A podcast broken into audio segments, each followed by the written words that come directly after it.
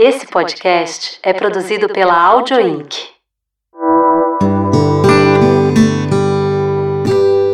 Vieses Femininos, por Elisa Tawil. Palestrante, consultora organizacional e facilitadora de workshops e treinamentos empresariais nas áreas de inovação, modelos de negócios, design thinking e organizações exponenciais. Co-founder da startup BeFind e coautora do livro Business Model U e ferramentas visuais para estrategistas. Maria Augusta Orofino é minha convidada de hoje no Viés Femininos. Bem-vinda, Guta. Ah, obrigada, Elisa, pelo convite. É uma alegria estar aqui contigo. E que bom, né? Que a gente, bom, que a gente conseguiu os horários. Mais uma vez. Muito bom, uma alegria muito grande. E gratidão pelo convite. E gratidão por Tomás Bruyère, que nos aproximou Exatamente, nessa vida. É. Né? Exatamente. Nosso workshop feminino, aliás, Um workshop feminino, é verdade. Olha que só Éramos só mulheres Os lá. encontros das mulheres são prósperos. Eu quero que a gente comece o nosso bate-papo e eu quero te questionar como que eu estimulo a minha criatividade no foco em carreira e na vida pessoal. É, primeiro de tudo, Elisa, o que nós precisamos saber antes de estimular a criatividade é identificar o propósito. Hum, Então, o que eu tenho como propósito nessa vida? né? Então, o primeiro ponto que se traz é como que se olha para dentro e eu sempre comento o que é que tem fora que te incomoda que você tem dentro que pode ajudar. Então, esse é o primeiro ponto para a gente chegar a um propósito. Né? Então, ah, eu fico tremendamente incomodada com animais de ruas abandonados. Qual é a habilidade que você tem? né? Então, ah, eu sou administradora, como que eu posso gerir uma ONG que vai cuidar daqueles animais e aí com isso eu consigo identificar o meu propósito. Né? Então é um ponto para trazer. Um momento que eu identifico o propósito e que eu vejo uma oportunidade de gerar um negócio com aquilo ali, eu começo então a usar a criatividade. E como que eu vou buscar a criatividade? Andando em ambientes que não é do meu cotidiano. né? Então é vendo, é passeando pelos parques, é indo em em exposições, é participando de sarau, é lendo livro, é trazendo outras informações daquilo que eu preciso para nessa centelha divina que chega, nessa conectividade que dá, eu poder entender aquilo que eu tenho e trazer, ah, eu posso fazer uma ponte com essa informação e levar isso para dentro do meu negócio e fazer diferente. Né? Então é nessa junção, identificar o seu propósito, ver aquilo que tem e como que a partir daquilo ali, buscando em outros ambientes que não é o seu, não é dentro de casa, não é vendo televisão e não é conversando com as mesmas pessoas. Né? É preciso sair do seu habitat para poder gerar essas, essas, esses novos insights que vai te trazer conectividade com aquilo que você quer. É daí que surge aquela discussão muito atual e, e- e, enfim, que a gente enxerga hoje nas redes sociais, nas empresas, da importância da gente trazer a diversidade, a inclusão para as empresas e para a nossa vida? Fundamental.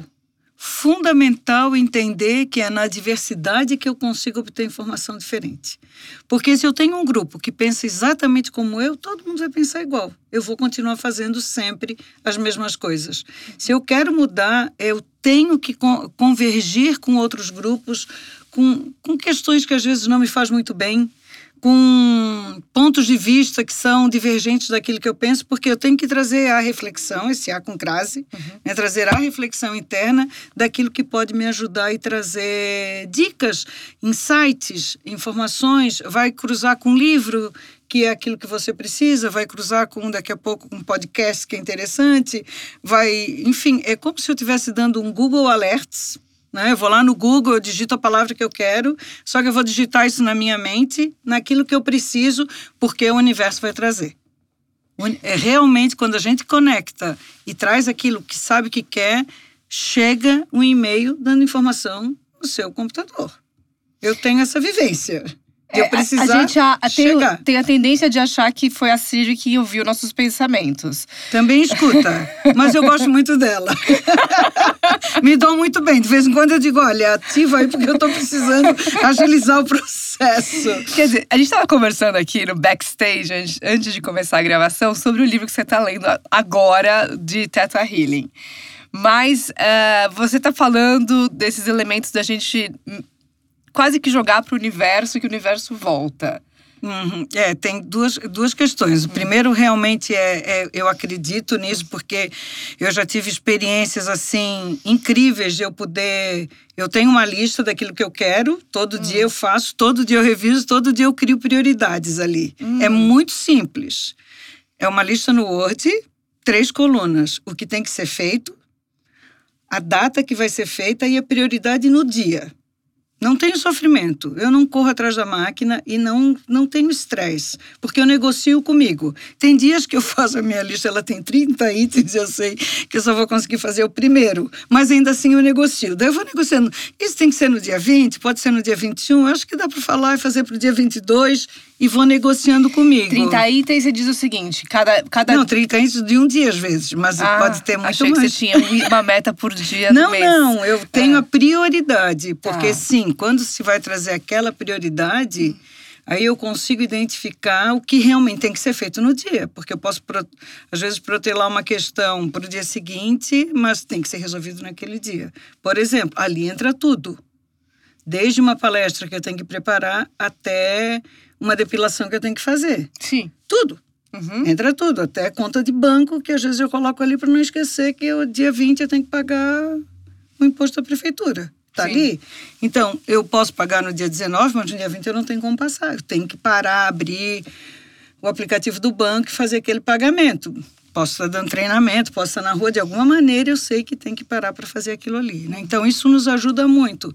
E falando, voltando para a Siri e a uhum. criatividade, uhum. o que, que acontece? É, como realmente tem algoritmo e a gente trabalha dentro de uma máquina que lê tudo aquilo que a gente está vendo e lê mesmo, uhum. né? Não tem essa de quem não quiser tem que se isolar hoje sem sinal de Wi-Fi. O que acontece é que uh, começam a surgir informações no seu computador ou pelo seu e-mail ou naquilo que você responde, porque eu tenho um Gmail intencional para estar tá dentro do Google. Uhum. Então, quando a gente está digitando aquilo ali, realmente o algoritmo entende que você quer aquele assunto e ele vai te mandar a informação. Né? Agora... Então, tem hoje por trás uma inteligência de máquina, uma inteligência artificial que auxilia quando bem utilizado que pode te trazer insights. Se você começar a acompanhar, eu quero acompanhar exposições, eu quero acompanhar shows, eu quero acompanhar lançamento de livros, você vai receber os convites. Né? Vai recebendo. Eu acho isso fantástico. Não tem nenhum problema com isso. Agora, a Lígia Azottini, que concedeu uma entrevista muito interessante aqui para o Vieses. A gente falou de liderança e futuro, e ela é uma pesquisadora de futuros possíveis. Ela tem uma frase que diz assim: conheça-se a ti mesmo. Uhum. Ou o algoritmo vai. Ótimo! e aí, com base nessa frase que a gente acabou de falar, eu quero saber, Guta, qual que é o papel da inovação e da criatividade no nosso processo de desenvolvimento pessoal? Porque tem gente que fala, ah, não sou criativa, e ponto final, não acabou a sentença. Olha, é da natureza. É, é, o que acontece é que o adulto, ele é aquela. O adulto é uma criança que foi esquecida. Hum. É, se nós resgatarmos, principalmente até a primeira infância, que é até os sete anos, imaginar o que era de limitações, de crenças limitantes que nos colocaram, a gente vai ver que ali está o mal da raiz, né? a raiz de todo mal. Porque, ah, que desenho feio, você não tem jeito, a sua letra não é bonita, que, ah, que bobagem pensar nisso, que você vai ser astronauta, ah, imagina que você vai ser escritora. Então, é, é, não, pai e mãe nunca fazem isso por mal, uhum. mas dentro das crenças deles, eles também limitam a nós, enquanto adultos, nos limitaram. Né? O que é que compete a nós? Resgatar aquela criança. É, Faber-Castell agora tem um programa de criatividade gratuito. É só procurar algumas livrarias, é procurar Faber-Castell, Lab de Criatividade, que está lá. É comprar realmente aquilo que sempre gostou, é buscar uma bela eh, caixa de lápis de cor e, papel de toda a natureza e começar a ver quais são as habilidades que você tem, né? sem limite. Não tem o, be o belo é um é um julgamento. O belo é aquilo que é para você. Né? Então, entender que uh, essa nossa essência criativa, se nós somos feitos a essência do Criador, todo mundo é criativo. porque somos feitos à imagem de um criador, né? independente de, de um cunho religioso aqui. Então entender. Mas é profunda essa sua análise, gostei. Mas é isso. Porque é uma espiritualidade porque... muito elevada. É, é porque se eu sou, se somos feitos, não é? Uhum. Se somos feitos se, e podemos criar, o ser humano tem capacidade de juntar um óvulo com um espermatozoide e criar um outro ser e não vai poder fazer um desenho? Então, que, qual é o limite do desenho? Qual é o limite da criatividade? Como que eu posso me reinventar? Né? Como que eu posso entender aquilo que eu fazia que não me resolve e me auto-hackear? Eu adoro esse conceito. Hum. De como que você vê, gente, isso não está me trazendo nada. Deleta, põe fora, vai buscar um novo. Traga aquilo que você quer. Porque depois que a gente atinge a maior idade, né? 21 anos, não tem mais ninguém que manda em você. Não tem mais ninguém dizendo que você não pode, é só você mesmo. Então é uma crença interna que a gente tem que nos limita a mostrar aquilo que somos. Porque a gente é capaz de tudo. Mas bateu uma, um anjinho aqui mal dizendo que tá, pô, deleta, corta, corta fora e vai para frente. E começar, antes de tudo, né, Elisa, abrir o olhar. A gente já não percebe, eu sempre digo, né, a maioria não é cego, mas a gente não vê mais as coisas, a gente passa tão batido Está tão conectado às vezes no celular que não olha nenhuma paisagem mais. Não vê nem que tem uma árvore florida. Porque então, de vez em quando, põe intencionalmente o celular na bolsa para olhar. Só olhar. Que vai vir informações, né? que virá as informações. Como que eu posso criar valor para minha vida através de ferramentas como Design Thinking MVP? Aqui tem duas questões, né? O design thinking, para quem não sabe, é trazer o conceito do designer para dentro das organizações, é pensar como um designer pensaria, e um designer prioritariamente pensa na pessoa humana primeiro. Como que eu vou ajudar a resolver um problema, né? Eu digo que a gente deve ser apaixonados por problemas. Então, cada vez que a gente vê, o, o ontem ainda estava escutando a, a, o streaming da, do, do Singularity Summit que está passando no Brasil, passa da, começa às três horas e vai até às 10 horas da noite. Né? E eles repetiam isso, que entender que problemas é uma grande oportunidade. Porque quanto mais a gente imaginar que são esses problemas que vão me trazer oportunidade de criar soluções inovadoras, eu estou trazendo o design thinking para dentro da minha vida. Né? Então, aquilo que eu comentava é observar o que está acontecendo no meu entorno, que problemas eu identifico e pode ser cuidador de idoso, ah, atendimento à criança, a própria questão de quando a gente vê aplicativo de táxi, o que, é que foi, né? A dificuldade que nós tínhamos de pegar um táxi na rua, né? Ficar banando, imagina isso, né? Então, hoje a gente baixa um aplicativo e eu chamo na geolocalização e resolver um grande problema. Então, primeiro ponto, que problemas você tem habilidade para poder resolver. E o MVP é aquilo que a gente chama do produto mínimo viável, uma sigla em inglês que identifica o, o mínimo viable, viable product. Uhum. Né? Então, a gente também pode chamar do mínimo lovable product, né? aquele produto mais adorável que você pode construir em forma beta. Né? Então, a vida é beta. Eu digo que a vida é um Waze, constantemente a gente está se reprogramando. Né? Entender que não está nada escrito em pedra na nossa vida, Elisa, é uma possibilidade de eu ter um produto mínimo viável sempre em teste.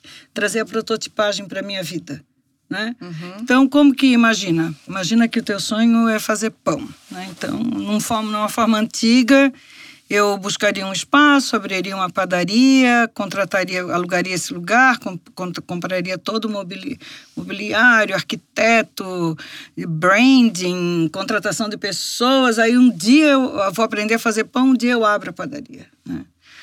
Então, essa era a forma linear de se criar. Né? Hoje, quando eu trago a prototipagem para a minha vida, e o teu sonho é fazer pão, eu diria: legal, compra uma máquina de fazer pão e vamos testar receitas em casa. E aí você começa a testar as suas receitas. Só que daqui a pouco é tanta receita que você não vai conseguir comer aquele pão todo. Então, ótimo. Então, vamos começar a criar um plano de vendas desse pão. Vamos começar a vender dentro do condomínio. Ah, mas eu odeio vender.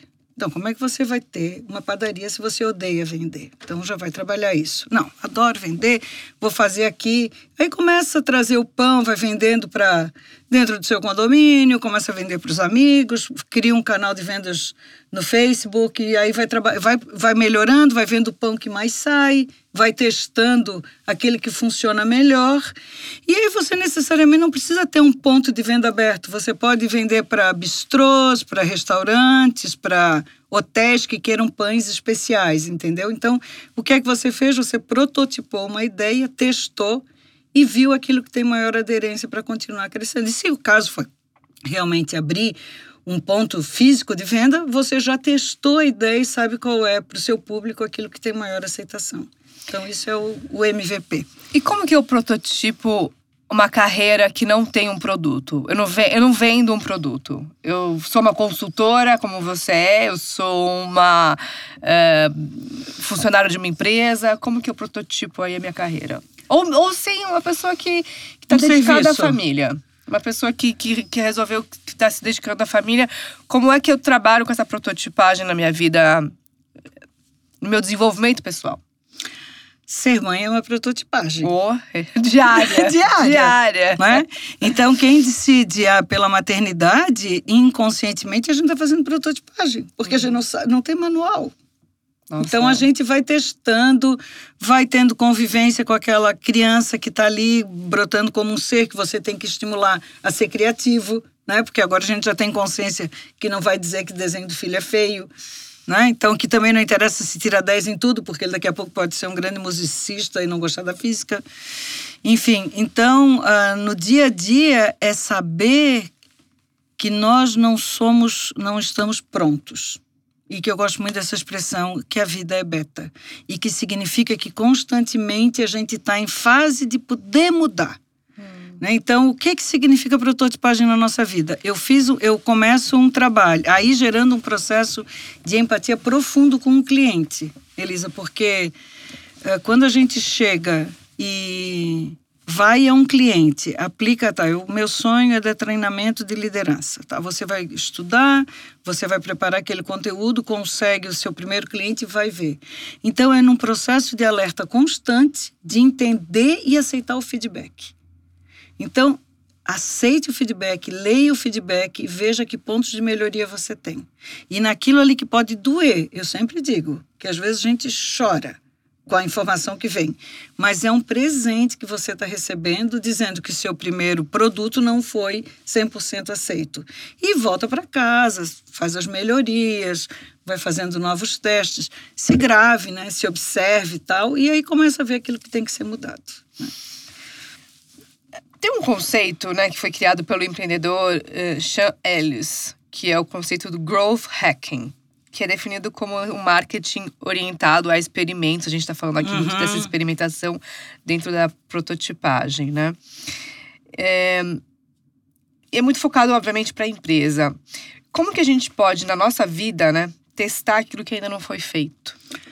É, eu trago isso da minha vida pessoal, né? Eu já tive uma empresa, ainda tenho. Não tem tese, a gente nunca é, né? que nem sogra, nunca deixei de ter, né?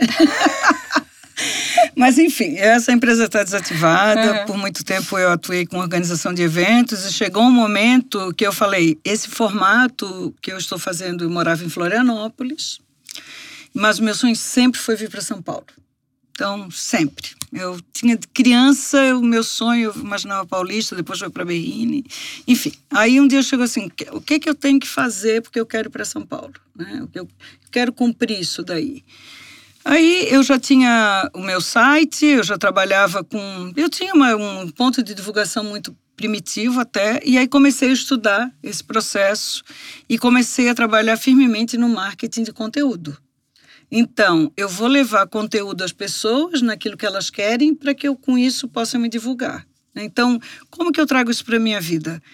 Utilize hoje aquilo que tem na rede, nas redes sociais de forma profissional. Né? Então, é muito importante entender puxa vida, eu tenho esse canal para o meu trabalho e é para o trabalho naquilo que vai render para a sua vida. E comece a trazer, principalmente, uma coisa que a gente tem visto muito hoje, que é um processo de conteúdos relevantes, do amor incondicional e compartilhamento. Né? Então, o, o Gil Giardelli sempre comenta que a gente é aquilo que a gente compartilha. Né? Eu adoro essa frase e às vezes a gente tem a tendência de querer guardar. Compartilhe aquilo ali, porque primeiro o algoritmo vai entender que você quer aquilo e vai te mandar dez vezes mais. Né? Então, já tem uma vantagem porque vai chegar muito mais desse processo. E segundo, porque as pessoas vão lhe dar feedback se aquilo ali é relevante ou não. Né? Hoje a gente tem informação e aos poucos vai se melhorando e vai crescendo. Se vai realmente esse growth, né? que é o uhum. crescimento, vai vindo e as pessoas vão te conhecer por uma outra maneira. Né? Então, é uma forma de trazer a própria divulgação dessa sua criatividade, da sua inovação na sua vida enquanto processo. Né? E eu já vi, por exemplo, assim, uh, tu és um caso que estás falando de mulheres, né? Mas conheço uma outra pessoa, a Lígia, que ela criou, ela ficou grávida, ela era cientista, ela botou a cientista que, que passou a ser mãe, e hoje é uma ONG que cuida de todo esse processo de mulheres e tal, e que foi uma pura manifestação do desejo dela de compartilhar aquela experiência que ela estava tendo enquanto mãe, isso já faz 10 anos, né? Uhum. Então é interessante como às vezes uma questão pessoal pode crescer, então a gente vê hoje, né, pessoas que que quer que vão fazer, vão ficar um ano dentro de um veleiro, que começam a trazer esse processo de compartilhamento e tudo mais. Então, é a grande questão é o sharing, né? Como que eu compartilho questões relevantes que eu posso ajudar os outros, né? Tirando o processo do ego, né? Porque quando a gente vê muito assim, eu quero me divulgar só pelo me divulgar, leva um pouco mais de tempo. Mas quando realmente é genuíno, aquilo ali se expande, né? Então, vai para uma, uma camada maior aí que a gente não vê.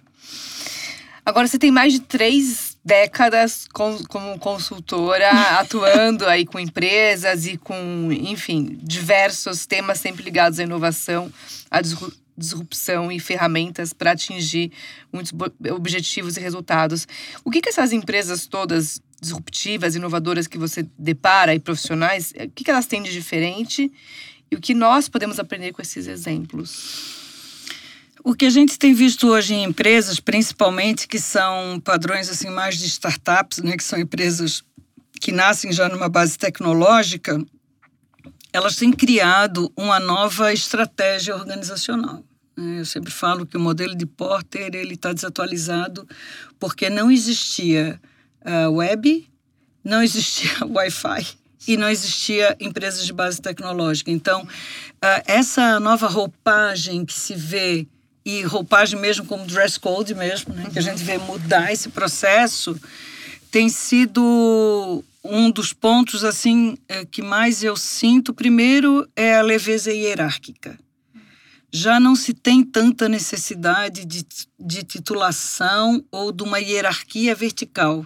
Se passa a ter mais uma estrutura horizontal né, com processos que, eh, conforme a habilidade, conforme a tua capacidade, você vai gerir um projeto ou desenvolver um time ou trabalhar com uma equipe. Né? Então, aquilo que a gente vê que surgiu no Spotify, que são os squads e que te, traz todo esse conceito de que eu formo um time interdisciplinar, novamente, diverso, diferente, para criar novas questões. Né? O, um segundo ponto é um comprometimento maior com o propósito. Essas empresas hoje elas não estão, as pessoas não trabalham somente pelo lucro do acionista, mas por um propósito explícito que vai ajudar alguém, algum setor da sociedade. Né? Então, há isso em muitas organizações, todo mundo trabalhava somente para aquele, para aquele dono, e hoje todo mundo pode ser dono. Né? Então, inclusive, o processo societário de distribuição passa a ser muito mais equânime para se poder ter o comprometimento, até porque esses profissionais hoje são profissionais altamente especializados e que não estão tão disponíveis no mercado. Então, essas empresas dão a possibilidade delas também se tornarem sócias. Né? E, o, e um, terceiro, um terceiro ponto que eu traria é a capacidade constante de reciclagem e atualização. Né? Ninguém nunca está pronto ali. Tá, todo dia tem uma tem uma coisa nova. Então, se eu não tenho uma capacidade de me renovar, de me atualizar e de pensar, eu vou estar fora desse, desse setor. Isso nos traz uma cultura organizacional diferente, aberta à experimentação, aberta ao erro, aberta ao teste, diferente das grandes empresas, que, como são altamente previsíveis, isso já não tem tanta flexibilidade. Né? Então, elas já são mais fechadas nesse aspecto. É isso que eu ia justamente te perguntar agora: se são todos os setores e todos. Esse é um modelo, digamos assim, é um modelo que, que é o, o que vai orientar to, todos os setores e segmentos? Ou é um modelo ideal? Porque a gente vê ainda muitos setores, alguns setores, né, que, que trabalham ah, com mindset de década de 90 ainda, e não estão nesse contexto que você está trazendo, dessa, dessa realidade que a gente está vivendo e discutindo. O que começa a surgir hoje é que essas empresas que não se abrirem, principalmente o que eu vejo assim, a necessidade premente das organizações mais estruturadas, com esse mindset antigo, precisam se renovar, é pela condição de ter novos colaboradores. Uhum. Porque como que eu vou atrair uma geração millennium que está acostumada a trabalhar de tênis, que não quer saber de terno e gravata, que tem barba e tatuagem por todo o corpo, e tem empresas que ainda exigem que vá se trabalhar de terno e gravata, sabe? Então, uh, como que a gente quebra essas barreiras ideológicas? Porque isso é pura ideologia. Uhum. Né? Isso é pura visão que acha que, ou uma crença que acha que quem está vestido daquele jeito é mais sério e o outro não é.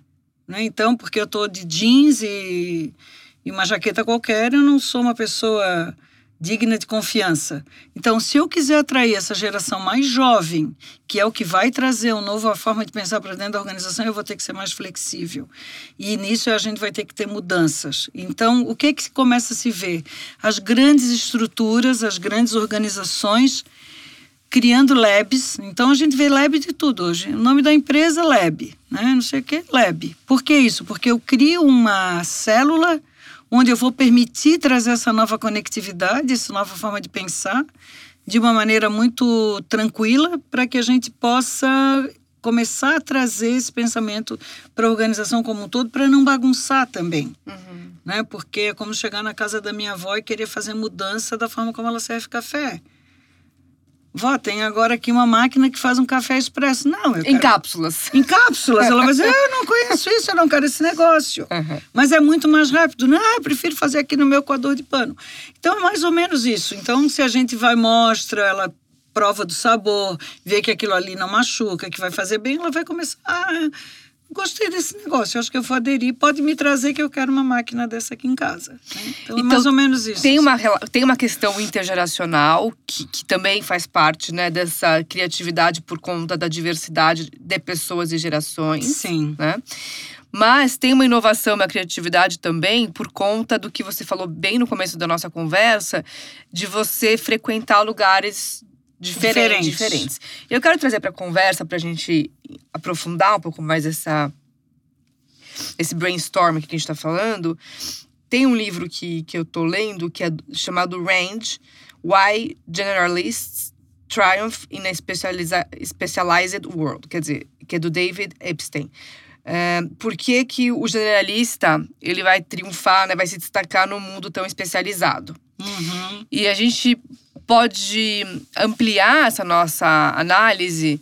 Você falou muito agora recentemente na nossa conversa da questão desse certificado, de você estar tá sempre buscando, né, se especializar e esses certificados como uma chancela, quase que como um carimbo para aquilo que você é, o que você faz. E a gente vê uma desfragmentação do ensino. Uhum. A gente vê que agora o próprio especialização, mestrados, doutorados, claro, isso nunca vai deixar de existir, mas tem uma gama enorme de cursos surgindo e de cursos mais curtos. Como que você vê esse processo também nessa questão da criatividade, da inovação e como que a gente se mantém atualizado no meio disso tudo? Como que você se mantém atualizada? Ah, bom, ah, primeiro, primeiro ponto é que eu valorizo muito uh, uma questão do ensino formal. Né? Se eu pudesse, eu entraria num doutorado, porque realmente eu não tenho. Uh, bom, uma crença minha que eu acho que eu não teria hoje como ficar quatro anos trabalhando nisso. Então, tem dois pontos muito importantes aqui que eu quero valorizar, porque a gente está passando por uma crença no Brasil que não é relevante.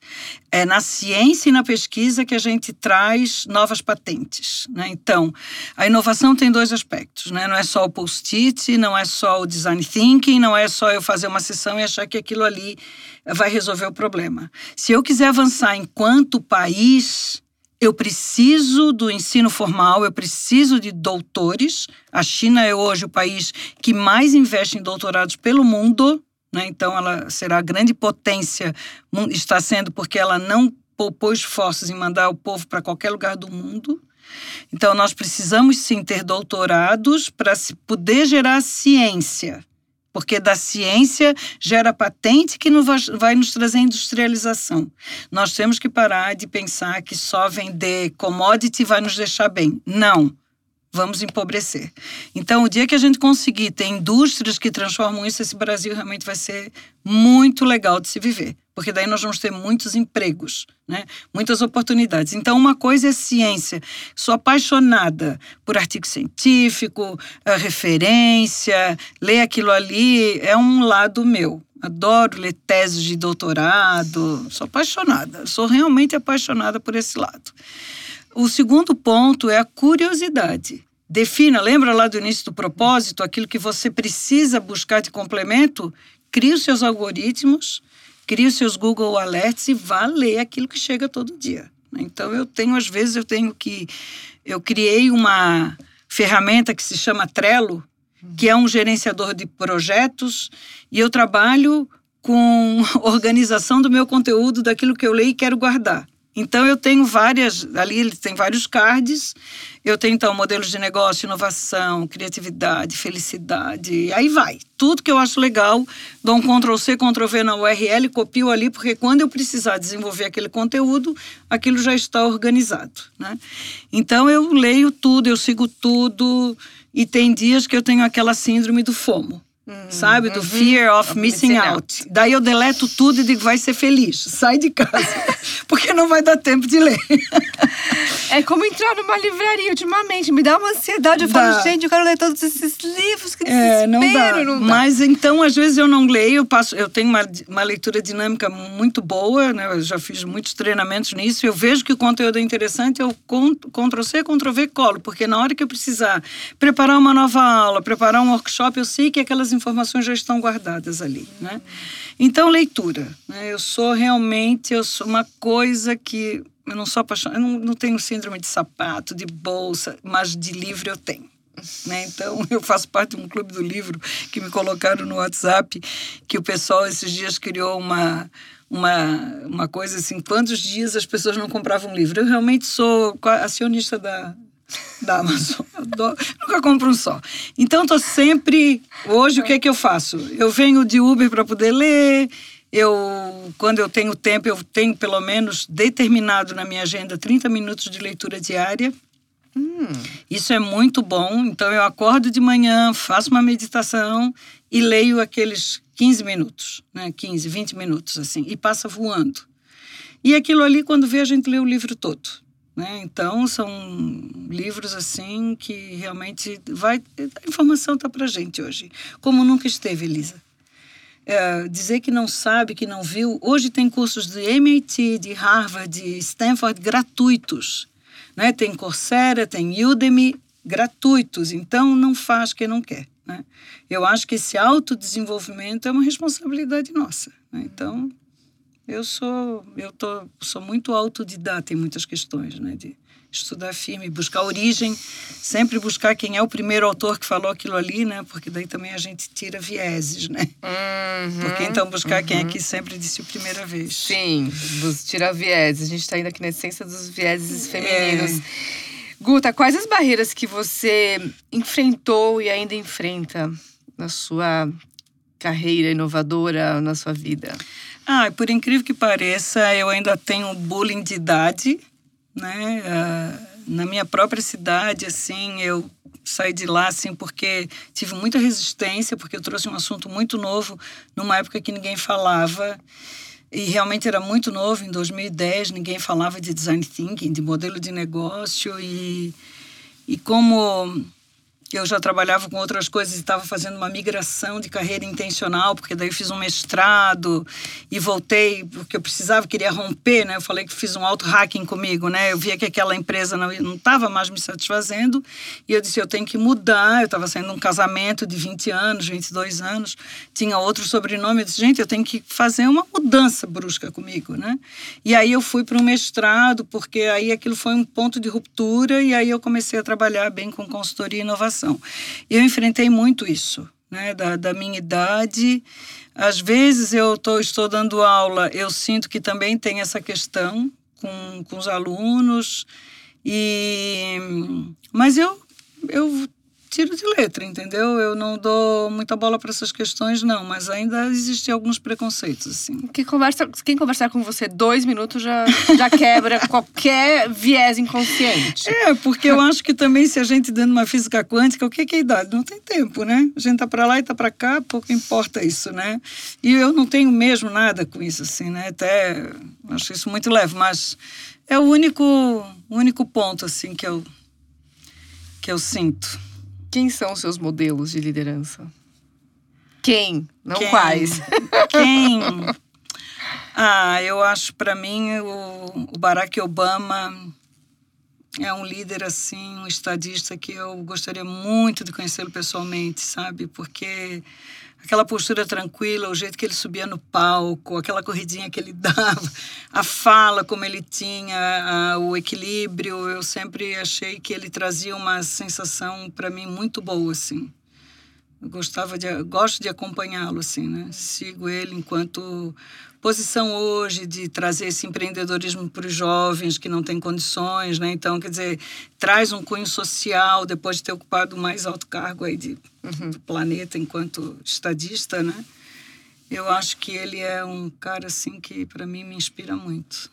Alguma mulher na sua lista? A Michelle Obama. Eu gosto muito da Luísa Trajano também. Sim. No Brasil, acho, sempre digo assim que a Luísa para mim é uma inspiração muito grande como ela tem conseguido trazer também uma visão de amor à pátria, de possibilidades para qualquer pessoa em qualquer nível. Né? Então, aqui no Brasil seria a Luísa Trajano. Muito bom. E seus mentores? Eu nunca tive um mentor específico assim, hum. mas eu tive, tenho uh, grandes amigos. Tenho especialmente assim dois amigos assim que são foram meus colegas e trabalharam comigo, que fizeram, que estudaram comigo, da qual me inspiram muito, né? Que pessoas super comuns que estão aí no dia a dia, né? Um é o Maurício Manhãs que foi quem me introduziu nesse caminho da inovação. Hoje ele é precursor em design de serviço no mundo, professor de uma universidade em Savannah, nos Estados Unidos. E o Maurício sempre me traz provocações assim muito interessantes, né? desde filósofos da Grécia antiga até a atualidade e como ele faz esse mix assim é uma pessoa que sem, sem dúvida me colocou muito nesse caminho assim, né? E outro é o Renato Nobre, que é um profissional da Oracle, que foi meu parceiro lá na na SPM, quando a gente deu aula juntos por três anos. O Renato também é um grande pesquisador e que também sempre trazia aquela informação que eu precisava, assim. E então eu eu olho assim que é possível a gente ter relacionamentos assim, né, que não são que, que existe o sharing. que não são que não são é, entre homem e mulher, que não são casais, né, uhum. né, mas que são amigos efetivos assim, de uma coisa de alma famílias de alma, como a gente chama, que a gente escolhe, e mas que me foram fundamentais nessa minha transição de carreira e de aprendizado e de trazer e trazer. E evidente, né, a minha orientadora do meu mestrado, que é uma amiga irmã que eu tenho, que é Cristiane Coelho, ela também ela meu Deus, assim, até floral ela me trazia na época do mestrado. Ai, eu mandava abraçar árvore, mandava caminhar na praia, me ajudou muito nessa transição também. E, e ela me chama de Augusta. Augusta. E quando ela fala que ele é Augusta, eu digo: opa, tem vindo informação precisa. São algumas pessoas que cruzam o nosso caminho, que são ordinary people que estão uhum, aí, uhum. né? Mas que se a gente observar, nós temos muitos mentores, anjos que cruzam o nosso caminho, que nos ajudam, que nos trazem informação, que nos apoiam, né? Então, é assim, o dia a dia é essa, essa constante aí. Guta, maravilhoso. Olha, olha pro relógio como a gente fez uma edição cravada. 40 minutos. Quero te agradecer ah, muito pela agradeço, conversa, que sempre é uma delícia te ouvir. É, dá pra ficar horas conversando com você. Eu adoro falar disso. Adoro é, falar dá pra sentir a paixão que você tem pelo tema. Ah, te agradeço, volte sempre. Obrigada. Namastê, obrigada. Gratidão a você. E até o próximo Vieses. Obrigada por estar aqui. Eu sou Elisa Tawil e essa foi mais uma edição de Vieses Femininos. Cada edição traz uma inspiração e uma mensagem de vida. Espero que esta tenha te inspirado. Acesse elisatawil.com.br e conheça mais sobre esse projeto. Até o próximo Vieses.